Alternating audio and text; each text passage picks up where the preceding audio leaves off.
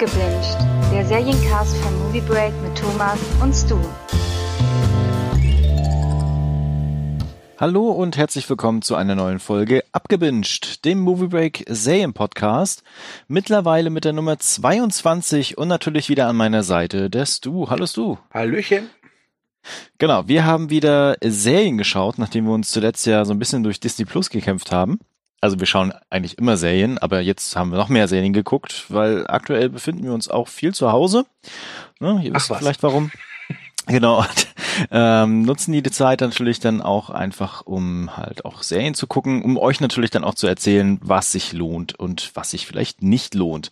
Heute haben wir wieder so ein paar Sachen, die wir in die Kategorie Mein Herz für Serien gestopft haben und zwei Serien, über die wir ein bisschen ausführlicher sprechen wollen, allerdings diesmal nicht gemeinsam. Beziehungsweise bei Haus des Geldes kann ich schon ein bisschen was erzählen. Ne? Das mhm. äh, machen wir als erstes gleich, weil ich auch die ersten drei Staffeln mitgeguckt habe. Allerdings hast du jetzt schon die neuen Folgen gesehen, nicht alle, aber du hast schon mal einen Blick riskiert, richtig? Ja, genau. Die ersten vier Folgen wurden mir ja äh, dargeboten von Netflix und dieses Angebot habe ich sehr gerne angenommen.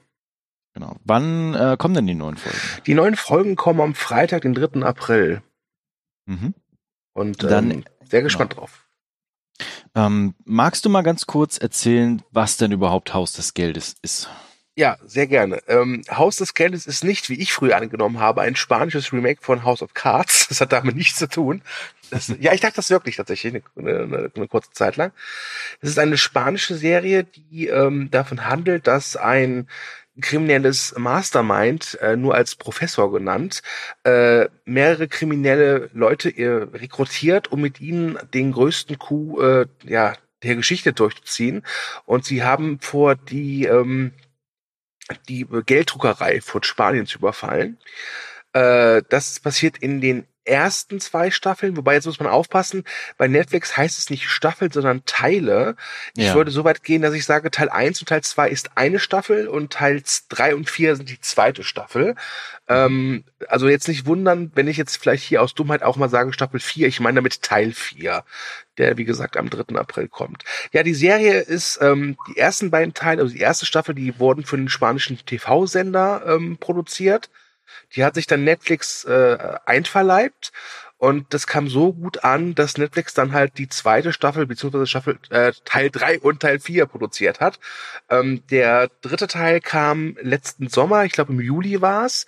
Und ja. die Serie ist sehr erfolgreich. Das, die Serie war so eine Art, ich würde sagen, bei Netflix wirklich so ein Sleeper-Hit. Mhm. Denn ähm, Teil 1 wurde kurz vor Weihnachten 2017 veröffentlicht.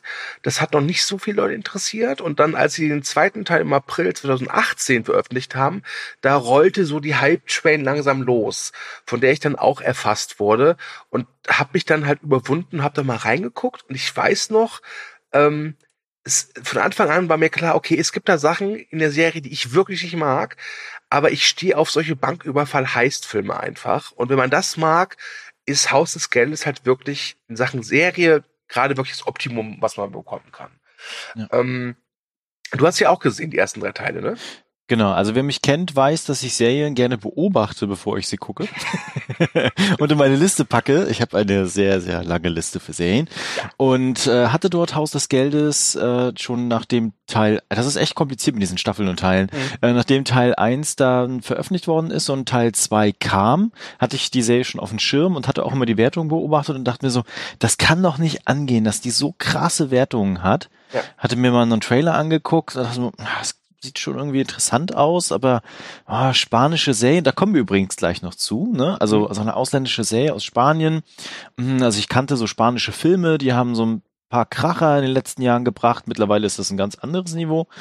Ähm, und dachte mir so, okay, aber jetzt machst du endlich mal. Und hab dann tatsächlich diese erste Staffel oder die ersten beiden Teile in einem Rutsch weggeguckt. Ich auch. Und ja. war, war vollends begeistert. Und ich sehe das wie du. Es gibt so, so ein paar Sachen, die stören mich und äh, die äh, kann man auch auf jeden Fall und sollte man auch kritisieren. Aber der Rest ist einfach äh, sehr cool gemacht und dieses Heiß-Thema wird da einfach so toll auch inszeniert und dargestellt und es macht einfach Spaß, diesen äh, Figuren da auch äh, beim Kämpfen, Leiden, Stehlen, Intrigieren und ähm, allen zuzugucken. Ja. Genau, dass ich dann halt einfach am Ball geblieben bin und ich freue mich tatsächlich schon sehr auf die neuen Folgen und äh, bin gespannt, was du gleich so erzählst, ob das dann von der Qualität, mhm. ich, ich finde, der, der dritte Teil hat so ein bisschen nachgelassen, ja. ähm, ob da wieder ein bisschen mehr Schwung auch drin ist. Vielleicht sollten wir, bevor wir zum dritten Teil kommen, äh, noch, äh, da wir die ersten drei Teile ja gemeinsam geguckt haben oder wir beide sie gesehen haben, vielleicht mal erzählen, was sind denn überhaupt die, die, die Schwachpunkte? Ähm, mhm. Also ich muss sagen, äh, die erste Folge fängt an und ich wusste sofort, dieses Voice-Over geht mir herb auf den Sack. Ja? ja. Also Tokio ist eine dieser Banküber, äh, dieser Bankräuberinnen, äh, eine sehr, ja, äh, energische, sehr leidenschaftliche Person, ja, eine junge Dame. Ähm, und dieser Voice-Over ist oft sehr wichtig. Manchmal übertreiben sie es aber auch. Vor allem, weil sie dann auch immer so geschwurbelt redet, dass ich mir denke, das, das, das, das passt gerade nicht. Das stört mich. Und das Zweite, was der Serie angekreidet werden kann, ist, ähm, wenn man ganz ehrlich ist, es ist im Prinzip fast schon eine Seifenoper. Was mhm. da halt eben hinter diesen verschlossenen Banktüren oder Tresortüren vorgeht, das ist halt wirklich, wo ich mir denke, Leute, ernsthaft, ihr, ihr, ihr zieht gerade den Raub eures Lebens durch, den größten Raub der Weltgeschichte. Und jetzt äh, geht es plötzlich darum, wer liebt hier wen und wer war mit wem zusammen. Und das, das, äh, das verleiht der Serie eine gewisse Dynamik. Ähm, aber es gibt, gab oft Momente tatsächlich, wo ich dachte, könnten wir uns vielleicht auf das Wesentliche konzentrieren. Das wäre jetzt echt ganz nett. Mhm, genau. Also sie geht ja eigentlich nicht lange, Ne? Also wenn man mal so guckt, äh, jede Staffel hat, äh, jetzt muss ich selber so überlegen, nicht viele Folgen, ne? Ja, also Staffel, also so acht Folgen, neun nee, Folgen. also das, das ist das Besondere. Und zwar, ich habe ja gesagt, die erste Staffel lief beim spanischen TV-Sender und ja. Netflix hat die einfach neu zusammengeschnitten, so dass ah. äh, Teil 1 13 Folgen hat. Dazu muss man aber sagen, dass die Ursprungsfolgen in Spanien halt bis zu 80 Minuten oder 70 Minuten gingen und die äh, der erste Teil, ich, die Folgen, die haben jetzt so roundabout 40, 50 Minuten. Also Netflix hatte einfach so einfach so ein bisschen anders die zusammengeschnitten, die die, äh, die, die Folgen der des ersten und glaube ich auch des zweiten Teils. Also der erste Teil hat 13 Folgen, der zweite Teil hat neun Folgen und der dritte Teil hat nur acht Folgen. Hm, okay. Genau, aber ich, was ich darauf hinaus wollte, ist, äh, dass die Laufzeit halt immer so war und gerade was du angesprochen hast mit diesen Seifenoper-Gedöns, ne? Mhm. Also dass halt immer irgendwo äh, Liebe, Hass, Beziehungen, Verflechtungsgedöns ja. entstanden ist, ähm, hatte ich tatsächlich immer das Gefühl, okay, hier wird jetzt wieder so ein bisschen Tempo rausgenommen. Ja. Ich möchte aber gerne sehen, wie es weitergeht und so. Und ähm, genau, das war, hatte ich tatsächlich auch immer oft das Problem. Nichtsdestotrotz sind die Figuren aber irgendwie so charmant und interessant, äh, dass man einfach am Ball bleibt. Und natürlich auch, die Serie ist an vielen Stellen dann doch überraschend. Mhm. Es ist manchmal auch sehr Hanebüchen, was dann kommt. Ja. Ne? Ähm, aber es macht halt Spaß. Und äh, das ist ja tatsächlich ein sehr, sehr starkes Phänomen, was die Serie auch erzeugt hat. Äh, dieses Gefühl, was ja auch in der Serie selbst, zumindest in der ersten Staffel ja erkennbar ist, diese, dieser Kampf gegen das System, gegen so eine Ungerechtigkeit, ne? Mhm. Ähm, jemanden das Geld wegzunehmen, wo es eigentlich gar nicht weh tut und es dann auch irgendwo hinzugeben. Das kommt ja später dann auch alles dann, ne? Ähm, und dann natürlich Bella Ciao, was ja dann auch durchaus kurzzeitig äh, als ähm, Song in den Charts war. Ne? War ein Sommerhit, ja. War ein Sommerhit. Wenn man dann nochmal auf die Historie des Liedes guckt, kann man das sehr, sehr stark kritisieren auch, sollte ja. man auch. Ähm, nichtsdestotrotz war das dann auch so, also es hat so eine, so eine Dynamik angenommen und auch diese Masken, die sie ja tragen, die stehen ja mittlerweile auch für dieses Symbol, was halt auch in der Serie selbst da ist. Ne? Mhm. Und diese Dynamik, die du meintest, plus das dazu, das ist halt schon sehr fasziniert einfach in dieser Serie. Das Besondere halt an diesen Seifenopern-Elementen ist, so stark ich sie kritisiere, äh, so wichtig sind sie aber letztlich, weil gerade durch diese Elemente dieser, dieser Theatralik passieren ja immer die, so die größten Fehler, die dann wieder mhm. dafür sorgen, dass die Spannungsschraube weiter an, angezogen wird. Ähm, deswegen, ich, ich würde diese Seifen Oper-Elemente nicht missen wollen tatsächlich, auch wenn ich sie manchmal wirklich übertrieben finde. Ich ja. glaube aber wirklich, das ist so, das ist so das Öl in diesem Motor. Ne? Mhm. Weil wenn du wirklich diese Seiten Seifenoper-Elemente rausnimmst, wäre die Serie, also die erste Staffel Teil 1 und 2 nach drei Folgen vorbei. Da wären die mit dem Geld raus, fertig, tschüss, Ende. Ja. Aber es gibt eine Figur, die gibt mir richtig auf den Keks. Okay, welche?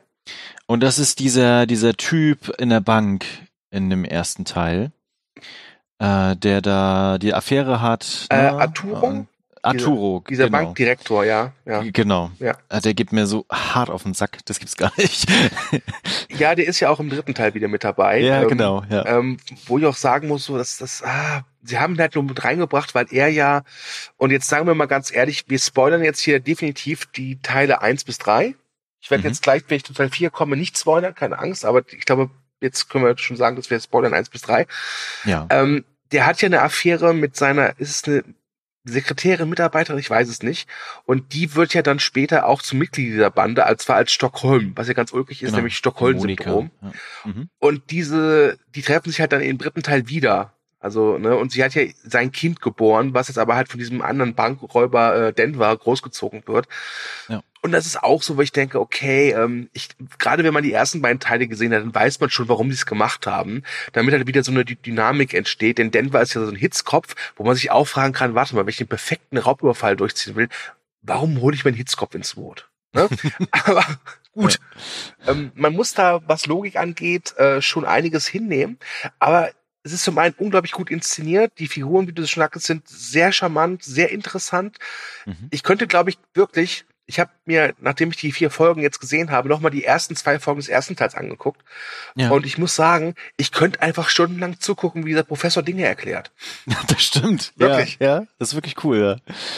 Also das ist auch, glaube ich, äh, eine, also das macht ja auch diese Serie aus, diese Erzählkunst, ne? Also dass dann halt immer wieder zurückgeguckt wird, wie haben sie was geplant, was haben sie gemacht, Ja. was wurde irgendwann mal schon vorgedacht tatsächlich, was Mhm. kommt dann jetzt zum Tragen und dieses Puzzeln nebenbei, wenn du das guckst, das ist halt auch sehr faszinierend. Und sie, ich meine, das muss man auch erstmal hinbekommen mit diesen ganzen Zeitebenen, ohne dass einen das irgendwie stört. Also ich finde es auch nie störend, tatsächlich. Es ist vor allem oft so, dass man sich denkt so, ey, cool, endlich kommt jetzt wieder so ein, so ein Rückblick. Und Mhm. also, man muss, okay, da muss man aufpassen. Es gibt ja auch wieder so Seitenoberrückblicke, ja, wo dann Ja, irgendwie okay. erzählt wird so, ja, ja, aber bevor der Raubüberfall losgegangen ist, da hatte die was mit dem und der was mit dem und die was mit die. Und das ist so, ach, Ja. das ist, das, das kann schon ein bisschen nervig sein, aber es, aber diese Grundspannung bleibt trotzdem immer da. Und wenn du dann wirklich so einen Rückblick hast, wo dann so der so als Schlüssel dient, damit du plötzlich verstehst, was da gemacht wird, ist es Ja. wirklich so, dass du dann, also so ging's mir, da wirklich sitzt und dann denkst du, boah geil, ich wollte eigentlich in, nach der Folge ins Bett, aber das kann ich vergessen. Die nächste Folge hab ich auch noch geguckt. ne? Auf jeden Fall. Und das muss man ja auch sagen, diese, ich habe selten eine Serie gesehen, die so gut mit Cliffhangern umgeht, die so perfide ist, wirklich Cliffhanger Mhm. aufzubauen. Ähm, ich hatte ja das Glück, dass ich die ersten beiden Teile in einem Rutsch sehen konnte. Aber wenn ich mir vorstelle, dass ich wirklich den ersten Teil gesehen hätte, als er gerade rausgekommen ist und hätte dann noch ein halbes Jahr warten müssen, um zu wissen, wie es weitergeht, das war hart. Ja, so wie jetzt in Teil 3 und Teil 4. Halt, Genau, ne? also Teil 3 hatte auch ein, ein sehr gutes, so was heißt gutes, aber ein Cliffhanger, wo man wirklich dachte, so, oh, bitte sag mir doch, wie es weitergeht. Bitte, bitte, bitte. Genau.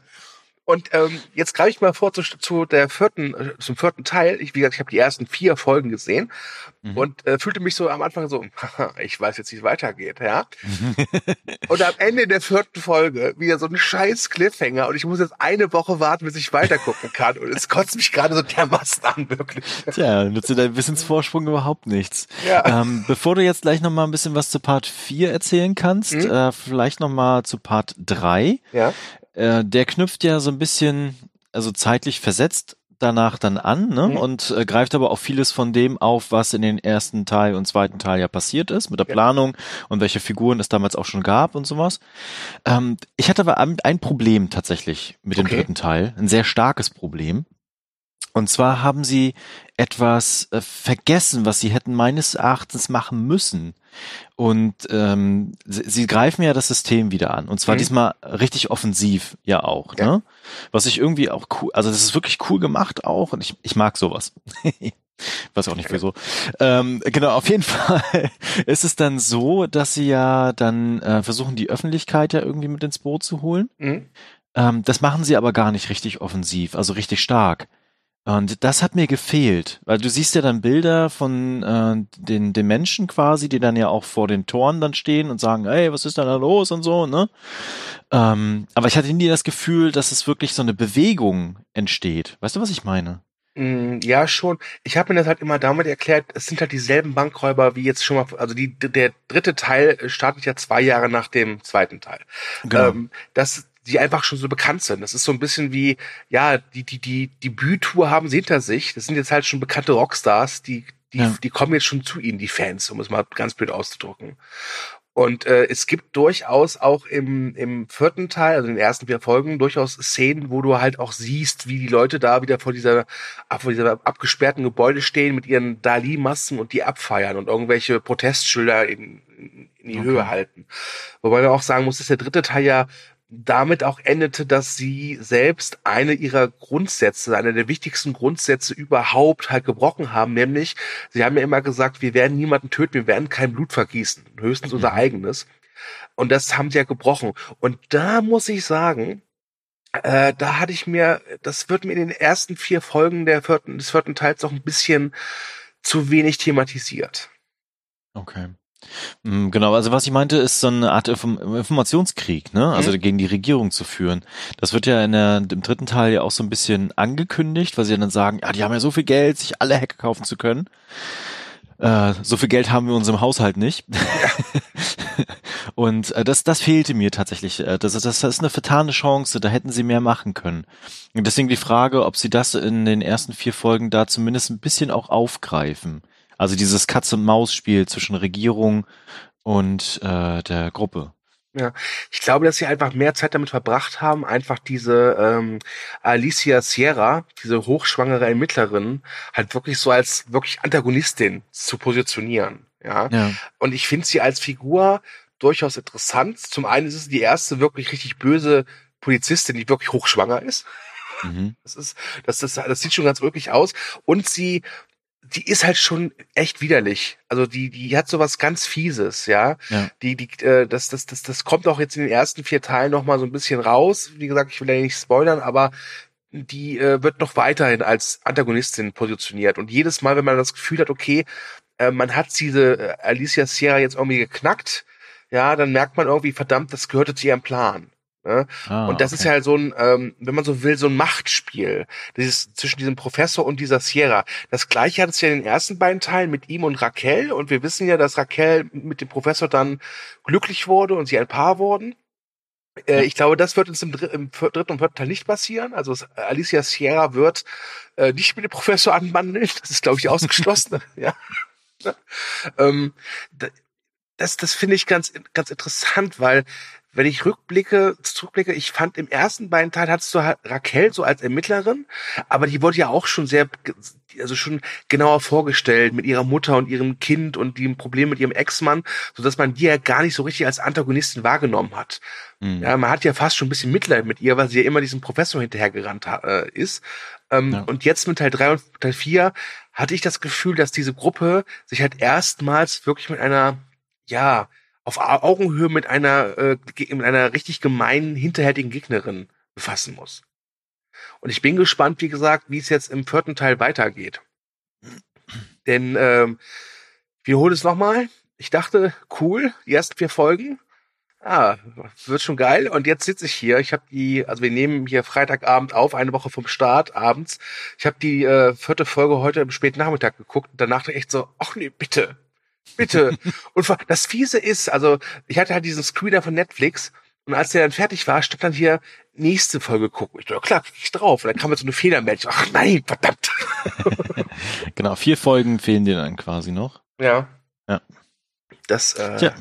Dann musst du halt warten, wie alle wir sterblichen Netflix-Gucker. Ja. Was ich, was ich übrigens an Teil drei äh, auch irgendwie ein bisschen schade finde. Eine der wichtigsten Figuren in der ersten Staffel, also Teil 1 und Teil 2, das ist echt so scheiße, diese Aufteilung, oder? Ähm, ist halt dieser Berlin. Ja. Und sie haben ja in Teil 3 so einen Ersatz Berlin gefunden. Jetzt fällt mir sein Name gerade nicht ein, also irgendein, irgendein Städtename. Äh, ist es äh, Palermo?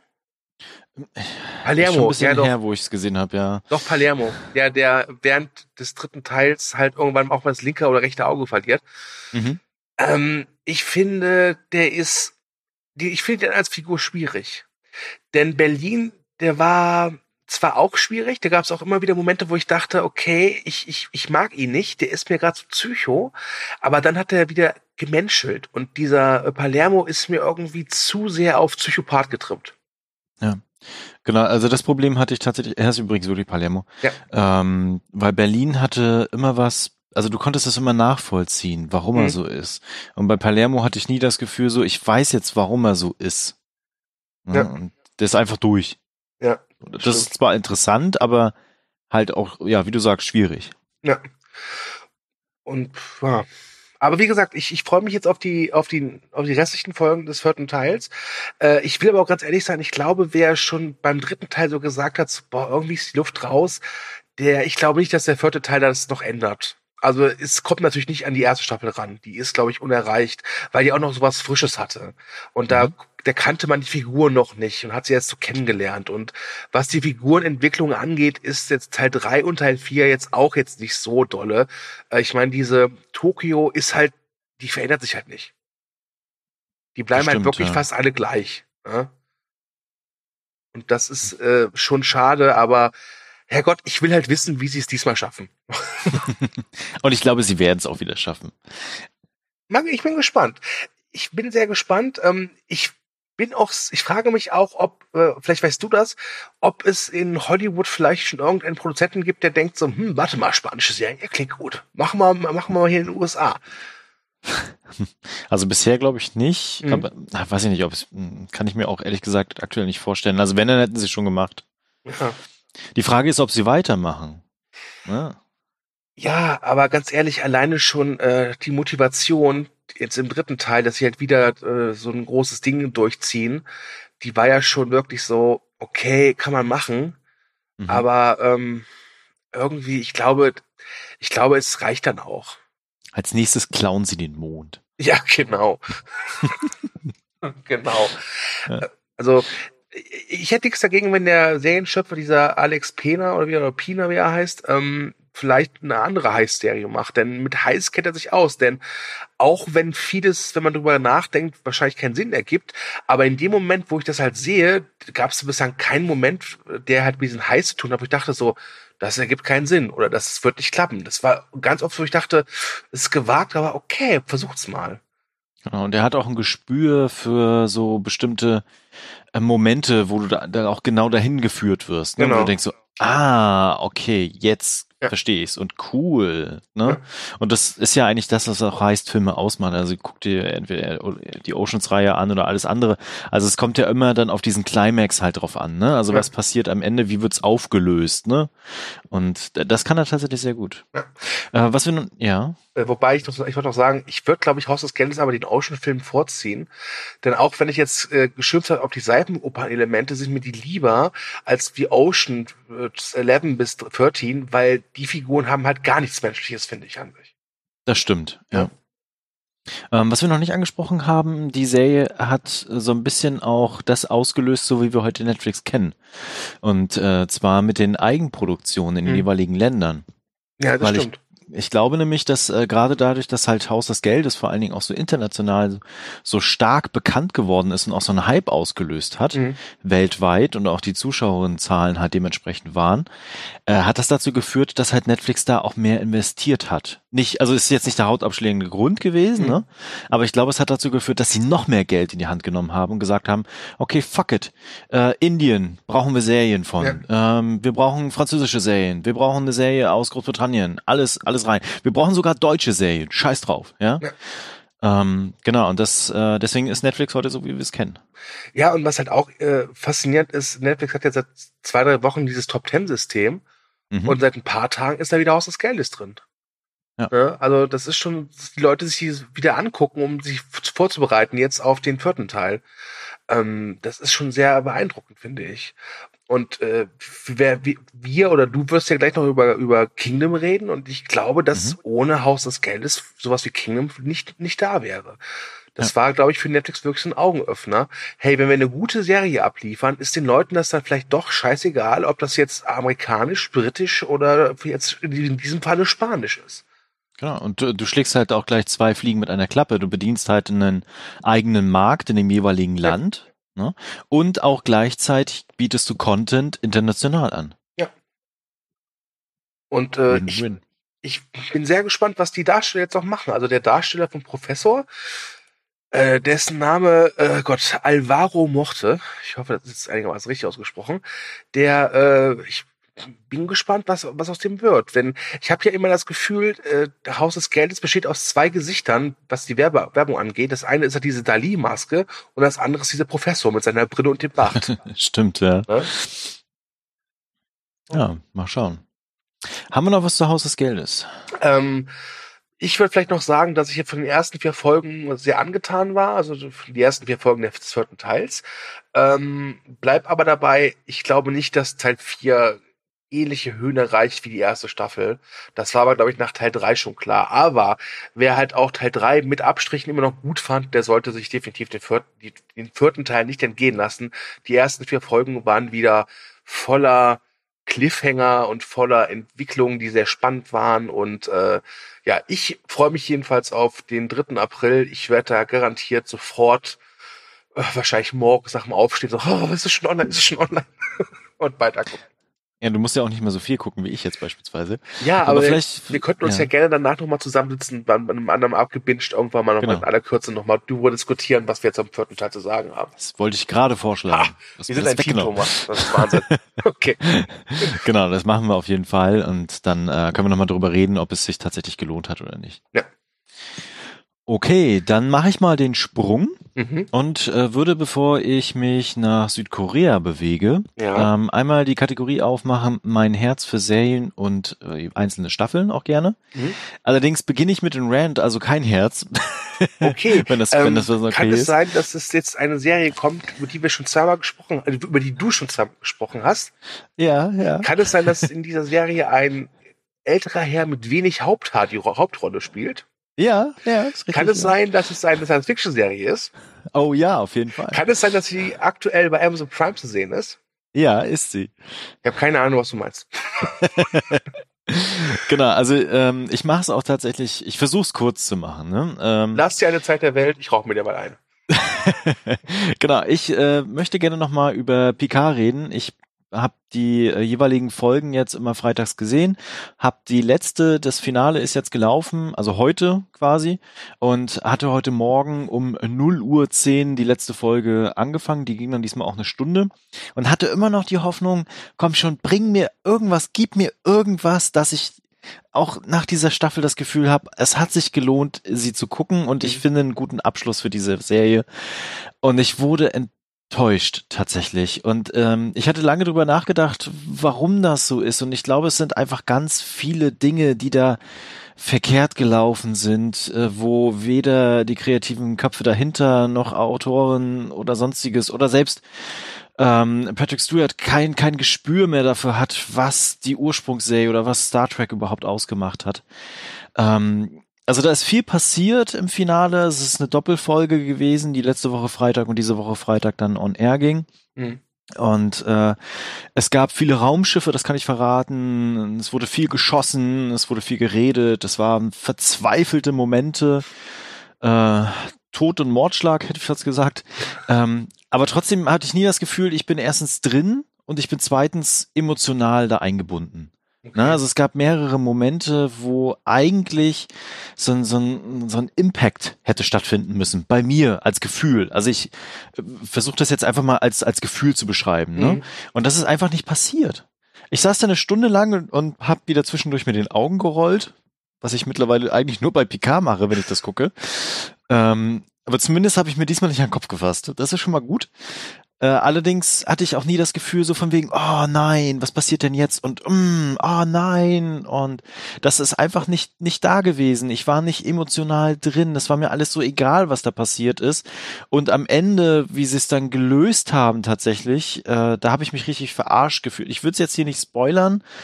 Ähm, schaut es gerne nochmal an, wenn ihr das gucken wollt oder schreibt mich an auf Movie Break, wenn ihr wissen wollt, was mich da so massiv gestört hat. Aber ich fand, ich, ich fühlte mich wirklich verarscht in den letzten drei Minuten und äh, hatte mir mehrmals das nochmal durch den Kopf gehen lassen, dachte mir so, was, was wollt ihr eigentlich von mir? Was, warum erzählt ihr mir das eigentlich? Äh, also die, diese ganze Serie, diese ganze Staffel hat mir nichts gebracht im Star Trek Universum. Ich muss ja gestehen, ich find's ganz ulkig. Ich, äh, ich, ich erkenne halt so einen Prozess. Also du hast ja die ersten Folgen gesehen, da war es ja. ja auch so, ah ja, ah, hm, aber hey, es könnte noch besser werden. Dann hast du ja irgendwie noch so ein Zwischenfazit nach ein paar Folgen gezogen. Das war dann auch so, naja, es wird nicht wirklich besser. Und das klingt jetzt wirklich schon wie, sie haben Picard getötet. ja, ja.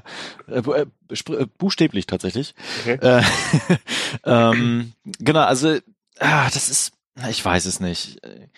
Wenn ihr noch Bock habt, das weiter zu gucken, guckt euch das Finale an, aber erwartet halt nicht so viel. Und äh, eine zweite Staffel ist ja schon bestätigt. Mhm.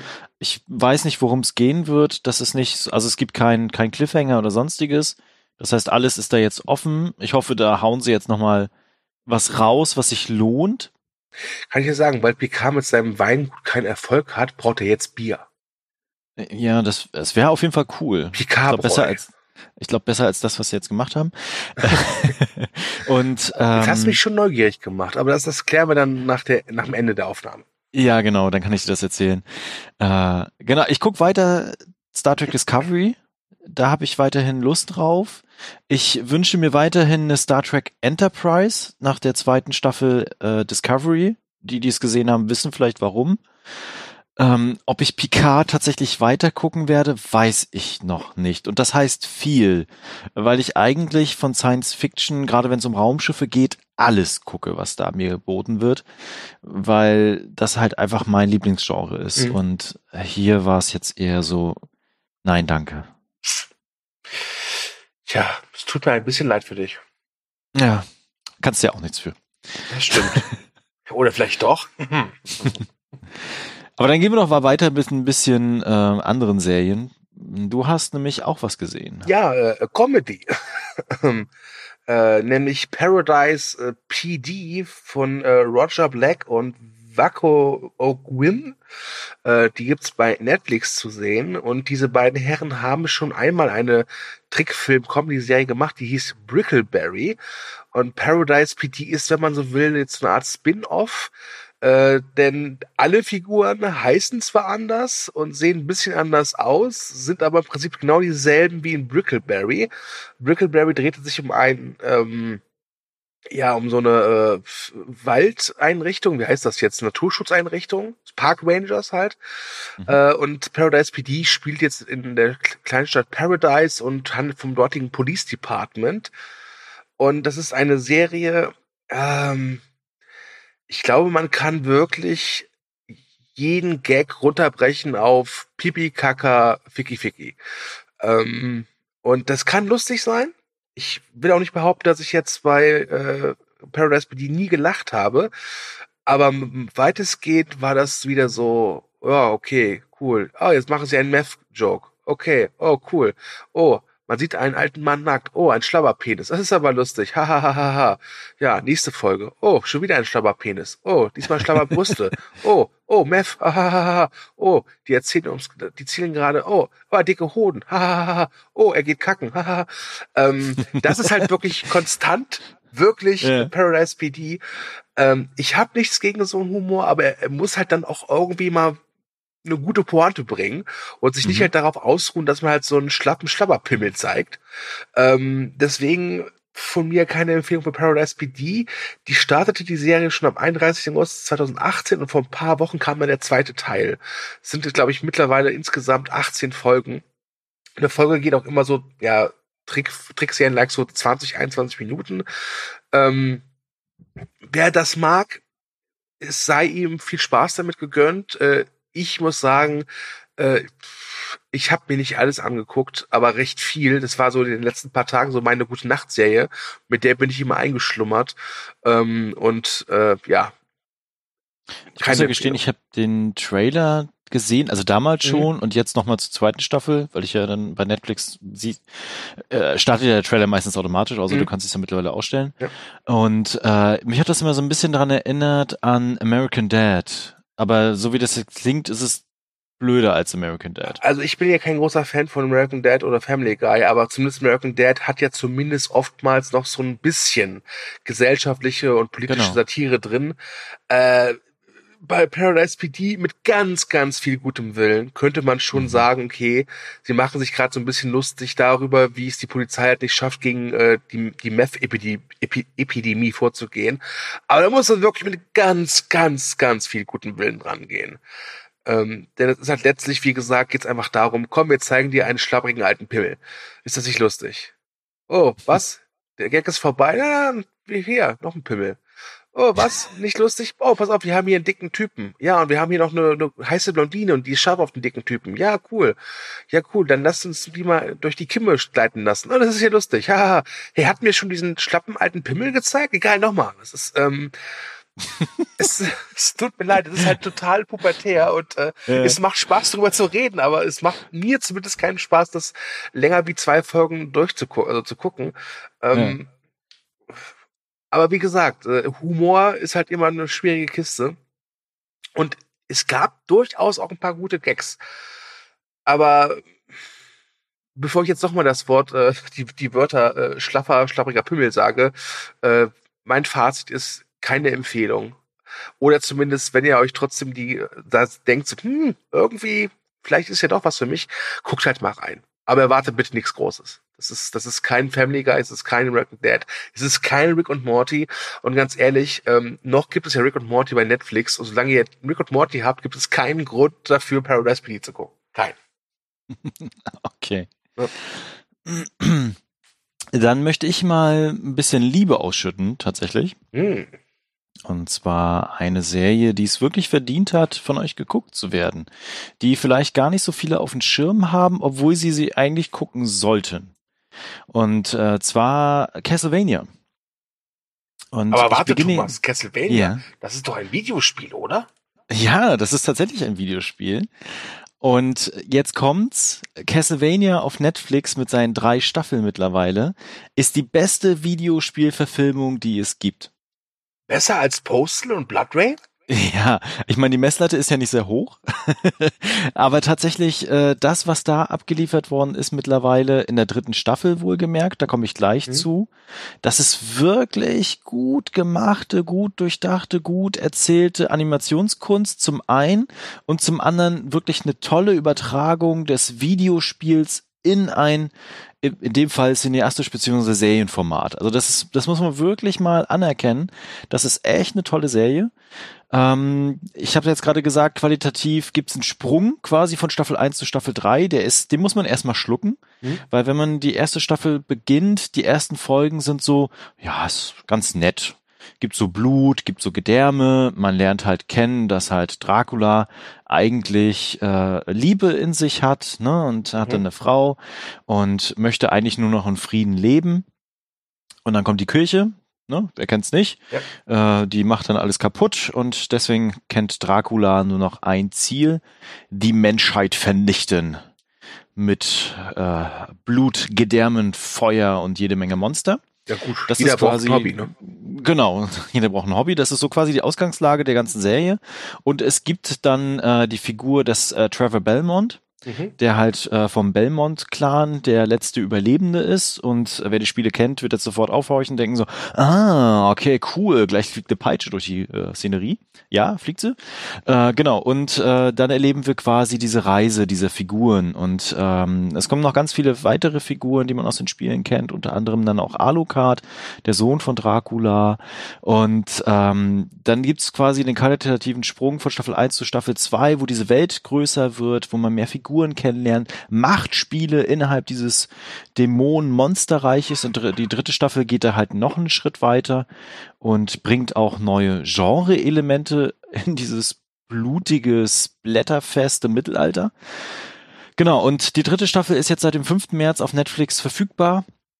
Und die ist wirklich einfach richtig toll erzählt. Äh, sie liefert äh, äh, philosophische Einschübe, äh, Dinge, wo die Charaktere dran wachsen, ähm, zwischendurch so ein bisschen äh, Crime tatsächlich auch, so ein paar neue Figuren, die sehr interessant sind, äh, Mysterien, Mystisches und natürlich auch wieder jede Menge Blut und Gedärme.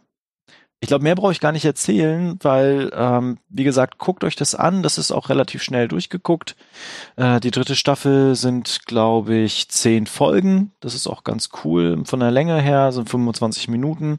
Kann man mal recht schnell durchgucken. Und am Ende hat man das Gefühl so, okay, jetzt kommt, jetzt bringt mir Staffel 4. Ich muss noch mehr gucken. Ja. Okay.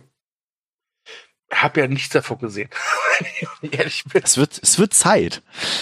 Ja, äh ja, ich habe Angst, dass du mich ja versuchst, hier zum Anime-Fan zu machen. ja, es klappt auch so ein bisschen. One Punch Man, mehr nicht. Wo wird eigentlich die neue Staffel One Punch Man? Also, ja, tatsächlich. Also die muss jetzt auch langsam mal geliefert werden auf ja, Netflix. Ja. Netflix. Geil. Geil. Übrigens, äh, wir können ja schon mal hier so einen kleinen Teaser machen. Am 22. April kommt die zweite Staffel Final Space zu Netflix. Das heißt, da gibt's dann wahrscheinlich auch noch abgewünscht. So. Auf jeden Fall. Ja. Genau, also wie gesagt, äh, mein Herz für, Net äh, für Castlevania. Und für Netflix, Netflix sowieso. genau, für Netflix sowieso. Äh, genau, also guckt sie euch an. Das ist wirklich toll. Ähm, schaut euch das an. Genau. Äh, du hast noch eine weitere Serie. Habe ich das? Ja. Ähm, welche? Äh, mit Katzen und Raubtieren. Ach, ja, stimmt. Ach so, ja. ja. O'Neill Reductions too. Immer gut vorbereitet. ähm, ja, tatsächlich, ich, ich, ich hat, ich hab, vielleicht kennt ihr das, äh, verehrte Zuhörer. Irgendwann, äh, eigentlich mögt ihr was nicht, aber irgendwann gibt es halt den Moment, wo ihr denkt so, ach, jetzt hätte ich trotz Bock drauf. Bei mir ist es so mit True Crime. Ich bin kein erwiesener großer, also ausge, nochmal von neu. Ich bin kein, ich bin kein großer True Crime Fan, aber hin und wieder juckt es mich und dann muss ich True Crime gucken. Und da gibt es äh, in, bei den Streaming-Diensten ja eigentlich nur eine Anlaufstelle, nämlich unser geliebtes Netflix. Mhm. Bekommen wir eigentlich irgendwann mal Geld von denen dafür, dass wir es ja alles erzählen? Das ist ja. und da habe ich mir jetzt ähm, Tiger King angeguckt, ähm, oder auf Deutsch heißt es Großkatz und ihre Raubtiere. Und das ist eine sehr interessante, sehr weird und sehr teilweise auch sehr amüsante True Crime Geschichte. Äh, es geht darum, äh, kurz die Erklärung, in freier Wildbahn leben etwa 4000 Tiger. Allein in den USA leben in Gefangenschaft 10.000 Tiger. Und die meisten dieser Tiger erleben nicht in irgendwelchen Zoos, sondern bei Privatleuten oder halt bei Leuten, die ihre eigenen Zoos gegründet haben. So wie ein guter Mann, äh, der sich selbst Joe Exotic nennt. Sieht aus wie der letzte Redneck, äh, überall im Gesicht gepierst und Tattoos und stockschwul. Und der äh, hat ja Beef mit einer anderen äh, Großkatzenhalterin, die äh, findet, dass Joe Exotic die Tiere ausnutzt. Und das endet dann damit, dass äh, es dieser Beef so eskaliert, dass Joe Exotic, das kann man ja verraten, mittlerweile im Gefängnis sitzt und dort wahrscheinlich noch über 20 Jahre sitzen muss. Ähm, und das, das Schöne an dieser nicht perfekten, aber doch ganz unterhaltsamen True Crime Miniserie ist einfach, das Verbrechen ist gar nicht mal so im Fokus. Es sind die Typen, die im Fokus sitzen, äh, sind. Und da sind halt wirklich Leute dabei, dass eine junge Dame, die hat halt äh, bei der Raubtierfütterung ihren rechten und linken Arm verloren. Und erzählt dann wirklich so, ja, ich war im Krankenhaus mit dem, mit, mit dem Stummel und dann hat der Arzt gesagt, so, ja, also, sie könnten jetzt noch wir könnten das irgendwie operieren und dann ein Jahr Reha und dann könnte es wieder funktionieren. Und sie nee, nee, machen sie ab. also oh solche Typen, so richtige Rednecks, ähm, die aber dann auch ganz oft das Klischee des Rednecks nicht erfüllen wollen, wie halt eben Joe Exotic, denn so ja. ein Redneck, der halt wirklich offen schwul ist und so ein ähm, Selbstdarstellungsbedürfnis hat, der hat halt wirklich Songs aufgenommen, Musikvideos und es ist, äh, es ist total weird. Und das sind sieben Folgen, äh, jede Folge ja. geht so ungefähr 50 Minuten. Also wenn, wenn euch mal wirklich so der True Crime Hunger juckt, dann gebt dem das, könnt ihr das durchaus gucken. Es ist jetzt nichts Großes und ich bin sehr gespannt, nämlich, ähm, neben diesen Filmemachern gibt es auch einen Podcast, der heißt, äh, glaube ich, auch Tiger King. Die könnt ihr bei Spotify hören auf Englisch.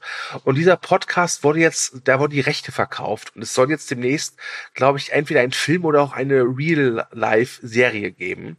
Äh, da bin ich sehr gespannt drauf. Das könnte sehr interessant werden. Ähm, ja, das ist jetzt alles, was ich zu Tiger King sagen kann. Äh, könnt ihr mal gucken. Ist wie gesagt, es ist jetzt nichts, wo ihr, glaube ich, noch in einem Jahr noch drüber schwärmen werdet. Aber wenn der kleine True Crime Hunger halt lockt, dann könnt ihr da gerne mal reinschauen. Okay. Ich muss ja sagen, ich mag so True Crime Serien eher weniger. Ja.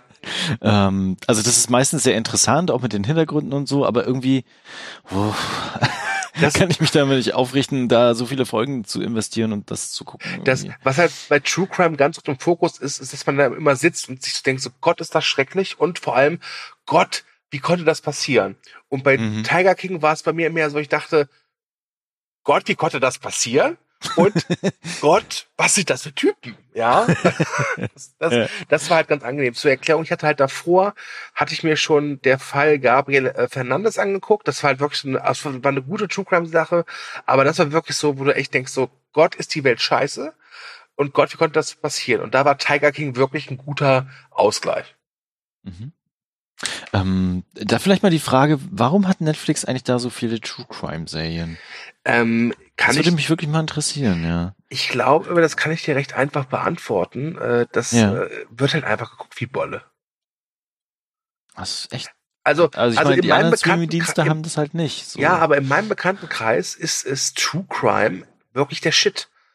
Ähm, ich, äh, früher hat man halt eben CSI geguckt und dieses Medical Detectives oder Autopsie, wie es hieß, und jetzt ist halt eben Ja. True Crime. Und man muss ja auch sagen, dass diese True Crime Formate von der Machart hier halt durchaus und wesentlich besser und hochwertiger produziert sind als jetzt hier äh, Medical Detectives, wo du irgendeinen so einen alten Detective vor die Kamera zerrst, der dann sagt so, ja, der Fall war aussichtslos. Aber dank der modernen Gerichtsmedizin konnten wir den Mörder fassen. Ja? Stimmt, das lief ja auch jahrelang. Stimmt, das ist ja auch sehr erfolgreich. Ja, Ja. okay, gut, alles klar. Ja. Aber da hat, äh, ich meine, Netflix hat ja auch irgendwie ein Gespür für Nischenprodukte, ne? Also die Ja. irgendwie dann auch trotzdem eine breite Masse irgendwie erreichen. Und ich, also ich kenne mich jetzt nicht aus, was jetzt das, das, das Bu- Budget angeht, aber ich kann mir durchaus, durchaus vorstellen, dass so eine siebenteilige True Crime Serie äh, wahrscheinlich ähm, kostengünstiger zu produzieren ist als äh, halt eine, nehmen wir als Beispiel mal eine südkoreanische Zombie-Serie. Ja, aber oh, was für eine Überleitung. Ja. Ähm, genau, dann äh, würden wir die Kategorie mal verlassen Mhm. und ich würde noch mal etwas über Kingdom erzählen wollen. ja. Ich, ich glaube auch eine Serie, also sie war auch in den Top Ten, als sie rauskam jetzt, jetzt ist mittlerweile die zweite Staffel da, äh, aber trotzdem glaube ich nicht so viele auf dem Schirm haben. Immer noch nicht. Obwohl ja südkoreanische Produktion, ne, auch dank Parasite, ja mittlerweile doch schon Darf ich- mehr. Darf ich da kurz ja. einhaken? Ja. Leute? Pass auf, es geht um Folgendes.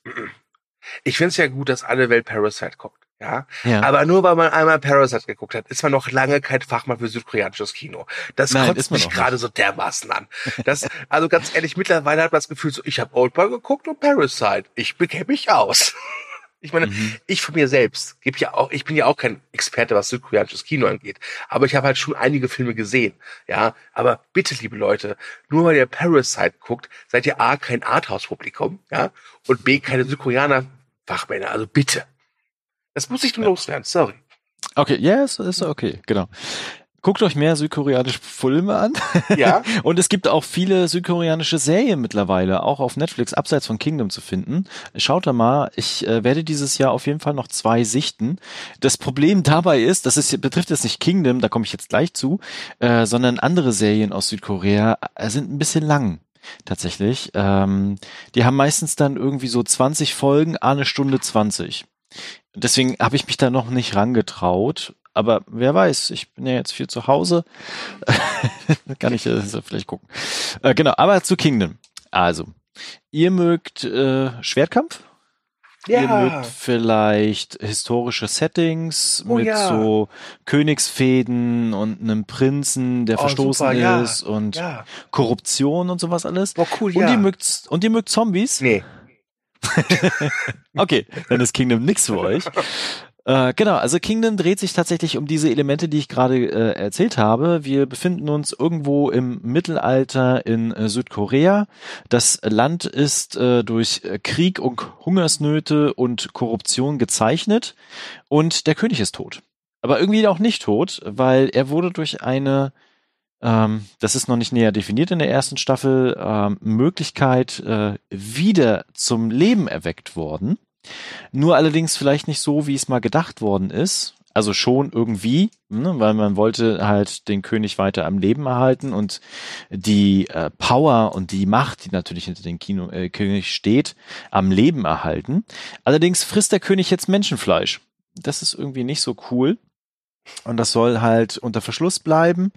Gleichzeitig beginnt im Süden des Landes eine Epidemie zu erwachsen, wo genau solche äh, Menschenfleisch fressenden Zombies äh, arme, unschuldige Bauern überfallen. Mhm.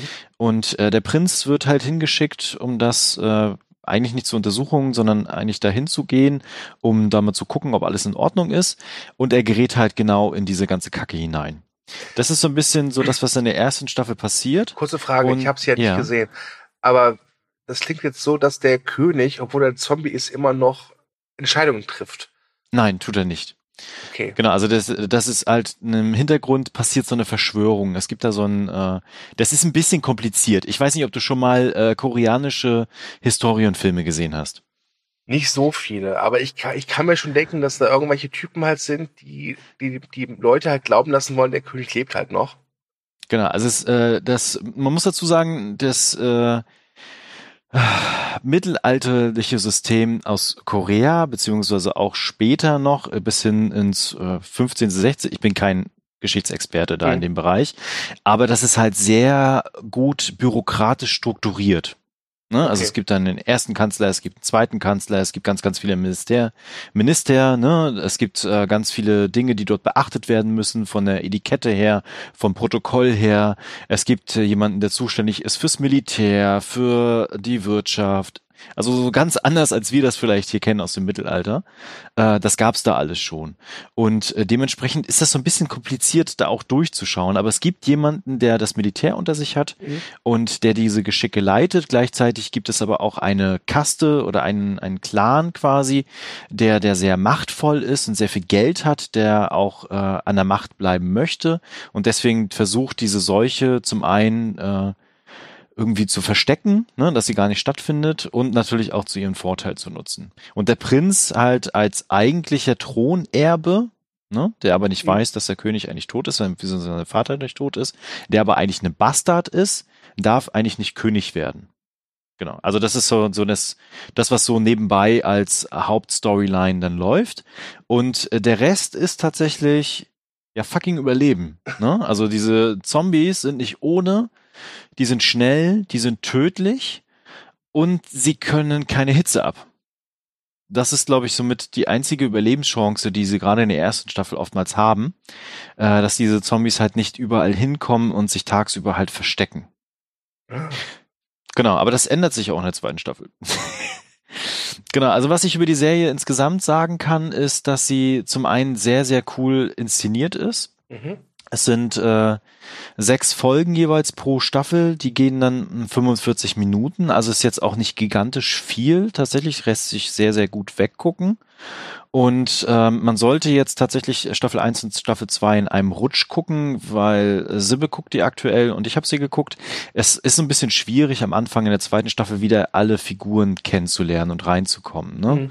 Äh, wir hatten das ja bei Narcos Mexiko, wo dann in der ersten Folge ja alle Figuren wieder zusammenkommen und wieder auseinandergehen und du wieder auf dem Schirm bist was wo passiert, ne? Das ist halt da nicht, sondern du musst dir halt diese ganzen Ministernamen und äh, Titel und sowas merken, damit du halt drin bleibst. Das ist jetzt natürlich für Menschen, die jetzt direkt einsteigen in Kingdom, deutlich einfacher.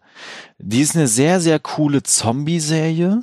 Ne? Also es gibt sehr viel Gore, sehr viel Blut, äh, coole gemachte Zombie-Kämpfe.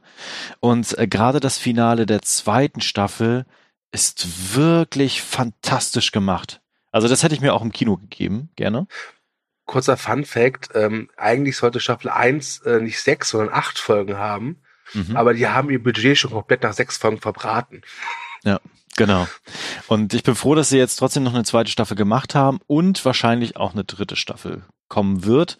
Das kann ich schon mal sagen. Also es gibt äh, zumindest äh, wird darauf hingewiesen, dass noch mehr kommt. Ist sie denn, ist es ist, ist sie denn auch spannend oder ist sie halt ein, ist sie mehr Action fokussiert bei den Zombies? Mm, Teils, teils. Also es gibt so Folgen, die äh, konzentriert sich vor allen Dingen darauf, auf den Überlebenskampf. Ne? Da ist dann äh, durchaus viel Action mit so ein bisschen kurzzeitig holen wir Luft. Und Ja. das ist dann sehr spannend und natürlich auch, wie die äh, ganzen Menschen und die Figuren mit dieser Katastrophe umgehen. Ne? Also, dass der Prinz zum Beispiel macht da eine sehr, sehr starke Wandlung durch. Und gleichzeitig muss er halt auch mal gucken, wem kann ich vertrauen, wie kann ich meine Macht zurückgewinnen, was ist überhaupt das Wichtige für das Land und die Bevölkerung derzeit. Also das spielt auch immer wieder eine Rolle. Also es wird immer nicht nur dieser kleine Konflikt und diese Zombies in den Fokus gestellt, sondern auch immer wieder das Land und halt auch diese Politik dahinter. Genau, und äh, deswegen gibt's immer so ein bisschen ähm, mal Action, mal wieder dann tatsächlich viel Figuren, viel da Storytelling, bevor es dann wieder richtig zur Sache geht. Okay. Ähm, ich muss, ich habe sie noch nicht geguckt. Sie ist auf meiner Liste, denn alles, was ich bislang gesehen habe davon, ist halt großartig aus. Mhm. Also das war so eine, so eine, ist so eine Serie, ich glaube, die kannst du alleine durch Standbilder verkaufen. Ja. Weil alle Standbilder, die ich gesehen habe, sahen halt großartig aus, aber ich bin noch nicht dazu gekommen. Ich musste mich halt jetzt durch Haus des Geldes wühlen. Ich armer Kerl. und durch, und durch äh, Tiger King. Genau, also ich kann da echt nur noch mal eine Empfehlung für aussprechen, Mhm. wenn ihr Zombies mögt, wenn ihr vielleicht so ein bisschen Kontakt schon mal mit koreanischem Kino oder Settings oder mittelalterlichen Sachen hattet, guckt da unbedingt rein. Das ist mit das Beste, was ihr da gerade bekommen könnt in diesem Bereich. Ne? Also gut, das ist natürlich sehr eng gefasst. Ähm, danach könnt ihr euch dann äh, Train to Busan noch mal angucken und dann dieses Jahr wahrscheinlich oder nächstes Jahr den Fortgänge, also den den zweiten Teil. Ja, Also da kommt gerade- ja. Genau, da kommt einfach gar viel cooler Shit. So, und das sollte man schon gesehen haben. Und wie gesagt, das ist auch relativ schnell durchgeguckt. Wie lange geht denn eine Folge? 45 Minuten. Ja, okay, das ist dann wirklich 12 mal 40. Das, das, ja, doch, das kann man machen. Genau. Also wie gesagt, sie ist auf meiner Liste, sie bleibt auch auf meiner Liste. Ähm, denn ich bin jetzt kein so großer Zombie-Fan wie du. Aber die sieht halt schon stark aus. Ne? Ja. Ja, danke. Für deine, Ja, sehr gerne. deine Meinung. Darf ich hier noch einmal kurz, ähm, wir haben hier heute wirklich Netflix abgefeiert. Ich würde gerne diesen Podcast dafür nutzen, noch einmal Netflix für, eine, für einen Film zu loben. Ist das in Ja. Ordnung? Ja, mach ruhig. Ähm, ich habe äh, jetzt vor ein paar Tagen den bislang besten Film des Jahres gesehen bei Netflix, eine Dokumentation, die im Original äh, Crip Camp heißt. Im Deutschland glaube ich äh, Sommer der Krüppelbewegung. Ja, danke dafür. Ähm, guckt euch bitte, bitte, bitte, bitte, bitte, bitte, bitte, bitte, bitte, bitte, bitte, bitte, bitte diese Dokumentation an. Sie ist ein wahres Highlight, ein Goldstück. Ich, äh, ich mag es ja nicht, wenn man sagt, so dieser Film, den muss jeder mal gesehen haben, aber ich würde mich breitschlagen lassen, dass man das über diesen Film sagen sollte. Ähm, es geht darum, dass äh, ähm, 1977 ähm, halt behinderte Kinder und Jugendliche in ein Camp kommen, in ein Sommercamp und sich das äh, und die ja, den Sommer ihres Lebens verbringen. Und es wird dann erzählt, was aus diesen Leuten wurde und wie aus diesem Camp halt quasi wenn man so will, eine Rebellion entstanden ist für, für, für den Kampf für, gegen Diskriminierung. Ein, eine grandiose Dokumentation. Äh, ich hatte noch nie nach einer Dokumentation äh, äh, Tränen in den Augen und doch so gute Laune. Ähm, eine, guckt euch diesen Film bitte an. Äh, ich weiß, wir sind ja bei abgebencht, aber ich muss das einfach sagen. Äh, ich äh, ich habe mich ein bisschen in diesen Film verliebt. Ich danke für eure Zeit. Ich habe ihn auch schon nach deiner Kritik äh, sofort auf meine Watchlist Mhm. gepackt. Ich hatte ihn schon gesehen gehabt und dachte mir so, mh, okay, ist das jetzt was für mich oder nicht? Und hatte dann eine Kritik gelesen und dachte mir so, okay, cool, zack, Ja. in die Watchlist. Die ist jetzt nicht gerade klein, meine Watchlist, äh, aber Filme schaffe ich meistens schneller als Serien. Ja, also wie gesagt, ähm, war für mich wirklich so ein, ich, also ich hatte den Film äh, schon so ein bisschen auf der, ja, auf, auf äh, im Visier. Ich habe Anfang des Jahres so eine, so eine, so ein Special gemacht, so mit den interessantesten Netflix-Eigenproduktionen, die uns dieses Jahr erwarten. Da war er schon mit drauf. Und ich war wirklich hochgradig angetan, was dieser Film erzählt, äh, wovon er erzählt und mit welcher Lebensfreude und Leidenschaft er darüber erzählt. Äh, wirklich ein famoser Film. Äh, guckt euch ihn bitte an. Mhm. Okay. Netflix. Geil. Ja. Ja. okay, dann sind wir am Ende. Ich hoffe, wir haben das nächste Mal wieder eine Serie. Also wir haben jetzt zwar Haus des Geldes jetzt gemeinsam gesprochen, aber wo wir nochmal als Gesamtes auch draufschauen können. Mhm. Ähm, aber da haben wir gerade nicht so viel. Ich gucke auch derzeit, glaube ich, mehr als du. Das ist wahr, ja, das ist tatsächlich wahr. Aber wie, wie gesagt, ich glaube, wir werden bei Haus des Geldes nochmal was machen. Wenn wir den vierten Fall. Teil gesehen haben, dann Final Space Staffel 2 werden wir zusammen machen. Da Ja. kommt noch einiges. Ähm, aber äh, wir beide reden halt gerne auch aneinander vorbei, wenn es um Serien geht, wie heute. Das heißt, ich rede über Großkatzen und du über Captain Picard. genau. Äh, Das wäre auch das Fazit für heute. genau, äh, dann bleibt mir noch zu sagen, äh, wenn euch der Podcast gefallen hat, wenn euch die Abgebinged-Folge gefallen hat, dann hinterlasst gerne ein Like, verbreitet den Podcast, teilt die Kunde, wie Nelson von den Simpsons sagen würde, gibt uns äh, Kommentare natürlich auch, äh, Mhm. was ihr zu den Serien sagt, ob ihr vielleicht auch das Finale von Picard gesehen habt und sagt, so, das ist aber ein Meisterwerk, was ist denn los mit dir? Dann erklärt mir gerne warum. Äh, das würde mir freuen. Und äh, genau, ansonsten bleibt mir nur zu sagen, macht's gut und wir hören uns beim nächsten Mal und übergebe an dich, Stu. Ja, ich mach's kurz. Äh, bleibt gesund, bleibt zu Hause. Tschüss.